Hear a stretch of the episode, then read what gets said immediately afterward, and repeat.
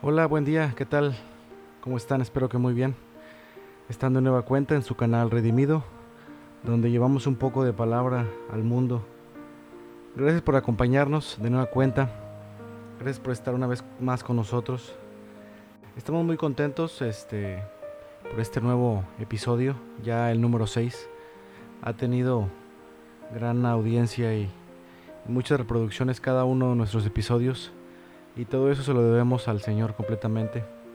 Si tú de igual manera puedes eh, compartirlo a, tus compañeros del trabajo, a, tus familiares, a, tu familia, pues adelante, ¿no? La verdad que esperamos que, este mensaje eh, se siga compartiendo para que la palabra de Dios siga llegando a, más lugares, eh, que no importen los límites de la ciudad, del país, sino que por su poder se siga compartiendo cada vez más estos episodios donde llevamos palabra.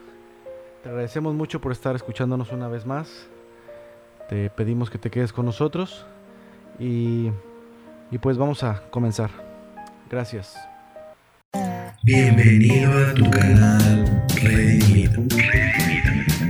Testimonios, entrevistas, música, llevando su palabra a todo el mundo. Redimido. Ok, este, este nuevo tema, el episodio 6, número 6, lo he titulado Sed como niños. Y es un tema que Dios ha estado compartiendo últimamente a mi vida ya que necesitamos ser como niños, como Él nos dice en su palabra, para poder entrar en el reino de, los cielos.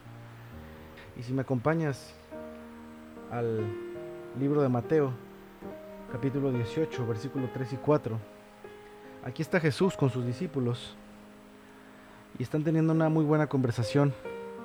Y uno de ellos en el capítulo 2 le dice, ¿quién es el más importante en el reino del cielo? Jesús llamó a un niño pequeño y lo puso en medio de ellos. Entonces dijo, versículo 3, les digo la verdad, a menos que se aparten de sus pecados y se vuelvan como niños, nunca entrarán en el reino del cielo. Así que el que se vuelve tan humilde como este pequeño es el más importante en el reino del cielo. Ahora, aquí Jesús nos dice que debemos de ser como niños, que nos volvamos humildes. Pero en verdad eso se nos complica muchísimo. Porque entre más grandes somos, más tercos nos volvemos, ¿a poco no? Hay un dicho que dice, chango viejo no aprende maroma nueva. Y a veces que tiene mucha razón ese dicho. No queremos cambiar nuestros pensamientos, nuestra forma de pensar, nuestra forma de comer incluso, de dejar cosas que nos hacen daño y por mucho tiempo que hemos estado haciendo. La comida, azúcares, harinas, todo eso que nos hace daño, a veces es imposible dejar de comer. Todo eso que sabemos que conscientemente nos hace daño, lo seguimos consumiendo. Pero, sin embargo, aquí dice que nos volvamos como niños. Ahora, esta es una advertencia de que si deseamos en verdad entrar en el reino, debemos ser como niños. Si no lo hacemos, definitivamente no entraremos. Lo dice tal cual Jesús en, este, en estos versículos. Y miren, la semana pasada fui al campamento de niños, a la iglesia a la que asisto. Mi esposa y yo servimos en ese, en ese campo de verano. Y, y viendo el comportamiento de los pequeños, oigan, en verdad, qué inteligentes son estas nuevas generaciones. Los veía convivir, los veía, veía aprender pero algo que me quedó, o que me quedé impactado, fue que había varios niños. Nosotros teníamos a los, a los más pequeños de cuatro años. Y, y la verdad que ya se iba a terminar el campamento. Y yo me, entró la, la nostalgia y la tristeza de que a lo mejor algunos de ellos ya no los iba a ver. Algunos de ellos solamente van al campamento, no asisten normalmente a la iglesia. Entonces me acerqué a uno de ellos y le dije, oye, este, eh, tú vienes con tu familia, pero como tenía cuatro, tiene cuatro años, este, no me supo contestar, entonces tiene un hermano mayor de seis años. que también estaba en el campo de verano, entonces lo llamé y le dije, a ver, ven, él es tu hermano, ¿verdad? Me dice, sí. Le dije, eh, le pregunté, ¿normalmente ustedes asisten los domingos a la, a la iglesia? Y me dijo, sí, venimos todos los domingos a la iglesia y, vengo con mi familia, con mi hermano, con, mi, con, mis, con mis papás. Y ya cuando se iba a ir, se regresó y me dijo, es que tenemos que venir a la iglesia para que así Cristo viva nuestros corazones.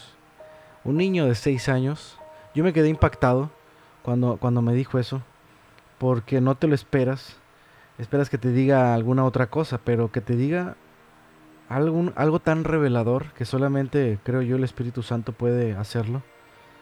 La verdad que me dejó impactado, yo me quedé con la boca abierta y le, dije, Señor, en verdad, tú haces maravillas. Eh, eh, que pueda abrir la mente de un pequeño en ese tiempo, híjole, es, un milagro que desde muy pequeños Dios se vaya eh, mostrando en nuestras vidas, es realmente glorioso para, para Él. Y la verdad que yo le di gracias al Señor en ese momento y le dije, Padre, cuánta razón tienes que, cuando nos dices que seamos como niños, ¿no? Son en verdad importantes estos pequeños para Dios. Y yo sé que algún día los va a usar para, para su gloria. Y algo que yo hago comparación con mi pequeña de un año y medio. Eh, cuando alguien la quiere cargar, por ejemplo, y ella no quiere, se viene corriendo hacia mí como si tuviera miedo. Se oculta entre mis piernas y me abraza. Sabe perfectamente bien que ahí encuentra protección.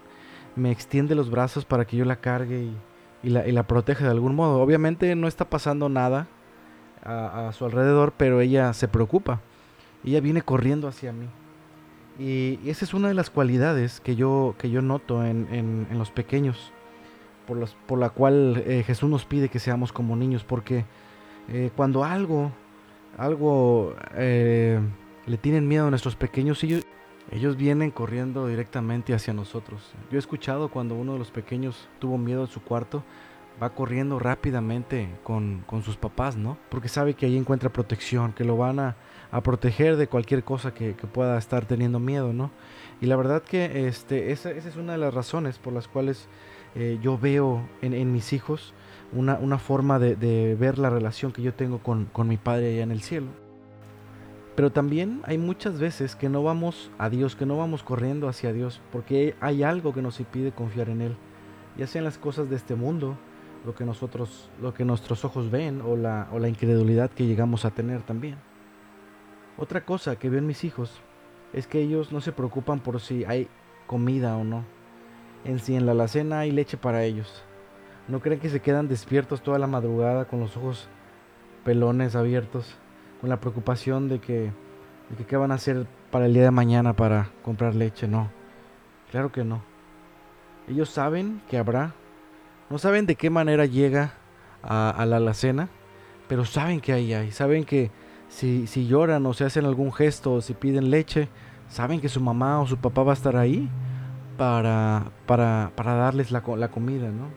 Y eso también es algo que, que, yo valoro y veo mucho en mis hijos porque ¿quién de los adultos no se preocupa, verdad? Por en medio de esta situación que hemos estado viendo de desempleo, de repente se nos mueve el tapete, de repente llega esa ola tan grande a, nuestra vida de, de despido en algún trabajo o, qué sé yo, ¿no?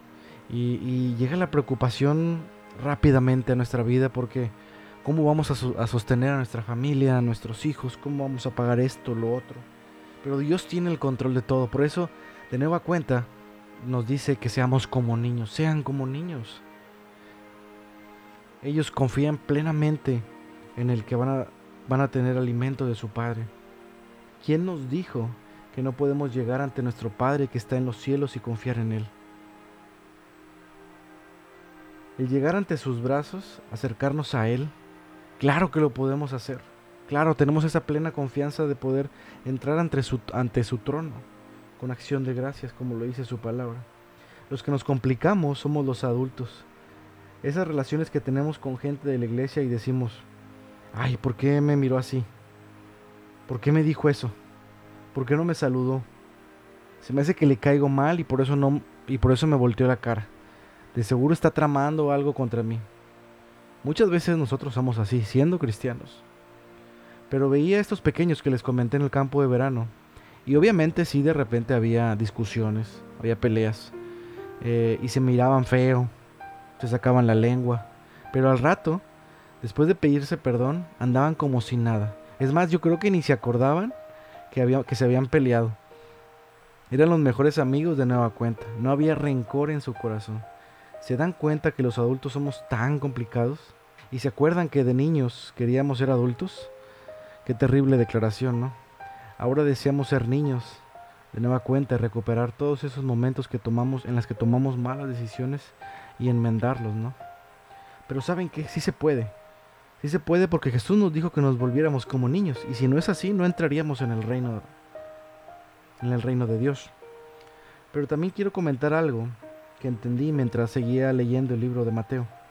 Dice el versículo 15, más adelante en ese capítulo 18. Dice, si un creyente peca contra ti, háblale en privado y hazle saber su falta. Si te escucha y confiesa el pecado, has recuperado a esa persona. ¿Y saben qué? La verdad, quiero que ustedes también se lo pregunten. Eh, yo nunca he visto a, alguien, no he visto a, a, nadie, ni me ha pasado a mí tampoco, de que alguien vaya y le diga, oye, ¿sabes qué? Quiero decirte que tú me has hecho daño. O, al menos que, que, vaya de forma pacífica, ¿no? Decirle, ¿sabes qué? Me has dañado. Yo nunca he visto a hermanos hablarse en la iglesia hablarse así. Porque normalmente lo que hacemos es quejarnos en silencio. Y si no es en silencio, decirle a nuestro esposo, a nuestra esposa, a nuestros amigos más cercanos, a nuestro hermano, a nuestra hermana, decirle, oye, mira, esa persona me hizo daño, esa persona me vio feo, esa persona no me saludó, mira cómo se porta, mira lo que hace, mira cómo, cómo, se, se, cree mucho, o mil cosas, ¿no? Quiere ser el popular en la iglesia, o quiere ser... Eh, eh, resaltado en todo lo que hace y empezamos a cuchichar. ¿Cuántas veces? Eso sí lo, eso sí lo he escuchado para que sean, para, para, para ser sincero, ¿no? Personas así, y, es, y es muy em, difícil entender que en la iglesia estén pasando todas estas cosas. La verdad que yo no entiendo, aún, aún conociendo a Cristo, por qué fallamos de esa manera contra nuestro hermano. ¿Por qué guardamos el rencor? ¿Por qué guardamos la falta que, cometió para nosotros? ¿Por qué guardamos odio algunas veces? ¿O, ni siquiera lo saludamos? Eh, me, ha, tocado conocer a personas que, que han sido muy amigos y de repente ya se pelearon y ya no se hablan. Y ya, fue todo lo que, lo que pudo aguantar, no sé si llamarlo amistad o hermandad por, por el orgullo que hay en nosotros. No creo que sea eh, la, afrenta en sí, sino el no querer perdonar una y otra vez lo que nos hacen a nosotros. Y en verdad, ¿qué daño trae a la iglesia no perdonar? O decir que la amargura o el resentimiento se queda en nuestras vidas. Porque puede entrar, o sea, eh, eh, ese sentimiento puede entrar en nuestras vidas porque somos seres humanos. Pero de nosotros depende si se queda o no. Solo depende de nosotros, de nadie más.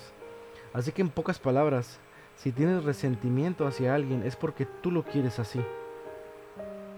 Independientemente si fue a ti a quien, a quien te dañaron.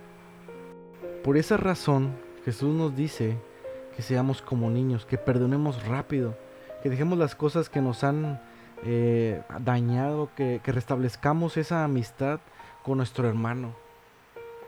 En verdad lo digo de corazón. ¿Cuántas veces eh, y yo creo que entre más crece la iglesia, obviamente los caracteres de, de, personas siempre van a ser distintos, pero, pero podemos ir con esa persona y, y, decirle, ¿sabes qué? Este, creo que esto que hiciste, pero ir con él directamente, no, no hablarlo con otra persona antes o, después, sino ir con, directamente con esa persona y, ¿sabes qué? Me has dañado y, sin, y sin ningún afán de, querer hacer sentir mal a la otra persona o tú hacer, hacerte la víctima, sino de, aclarar las cosas, de, restablecer otra vez esa amistad. ¿Verdad que, que, yo los invito a que si hay algo con una persona, nos acerquemos primeramente con el Señor y, y, y pongámonos a cuentas con Él, porque Él nos ha perdonado mucho.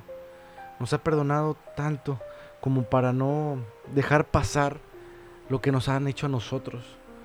La mirada fea, que alguien contó un chisme, que me habló mal, que tantas cosas que el enemigo quiere eh, distraer, eh, quiere dañarnos de, diferentes formas. Pero si ponemos todo delante del, Señor, yo creo que Él va, él va a hacer el resto. Yo he visto amistades de años eh, romperse, distanciarse por una situación, pero vamos a la iglesia, levantamos las manos, decimos que Dios es amor, pero nosotros no nos manejamos con amor con el prójimo. Más adelante, en, este mismo, en este mismo capítulo, le pregunta cuántas veces debo perdonar. Le pregunta Pedro. Jesús le contesta, debes de perdonar 70 veces 7. Es decir, no es un número, sino las veces que vengan a pedirte perdón, esas, esas mismas veces tú debes de dar el perdón.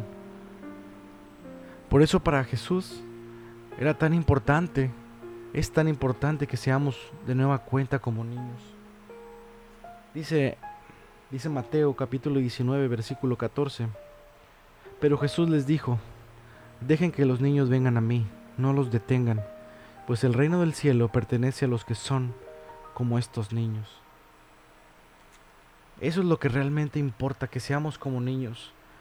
Obviamente vamos a tener diferencias porque vivimos en este mundo y a veces la regamos con la otra persona o, se nos sale de nuestra boca decir algo que no queríamos, pero, pero el perdón soluciona todo. A veces, una vez escuché que las palabras más difíciles de decir en el mundo es otorrinolaringólogo y otro trabalenguas. Y la palabra más difícil también es perdón. Perdóname. Decir eso, créeme que, o al menos yo lo considero que es de valientes. Muchas veces a mí me han pedido perdón y yo me quedo siendo orgulloso. Digo, wow, en verdad quisiera tener una pizca de, esa persona que para venir a pedir perdón. Porque necesitamos ser humildes. Jesús lo dice en el capítulo 18, que, que, seamos humildes como esos pequeños.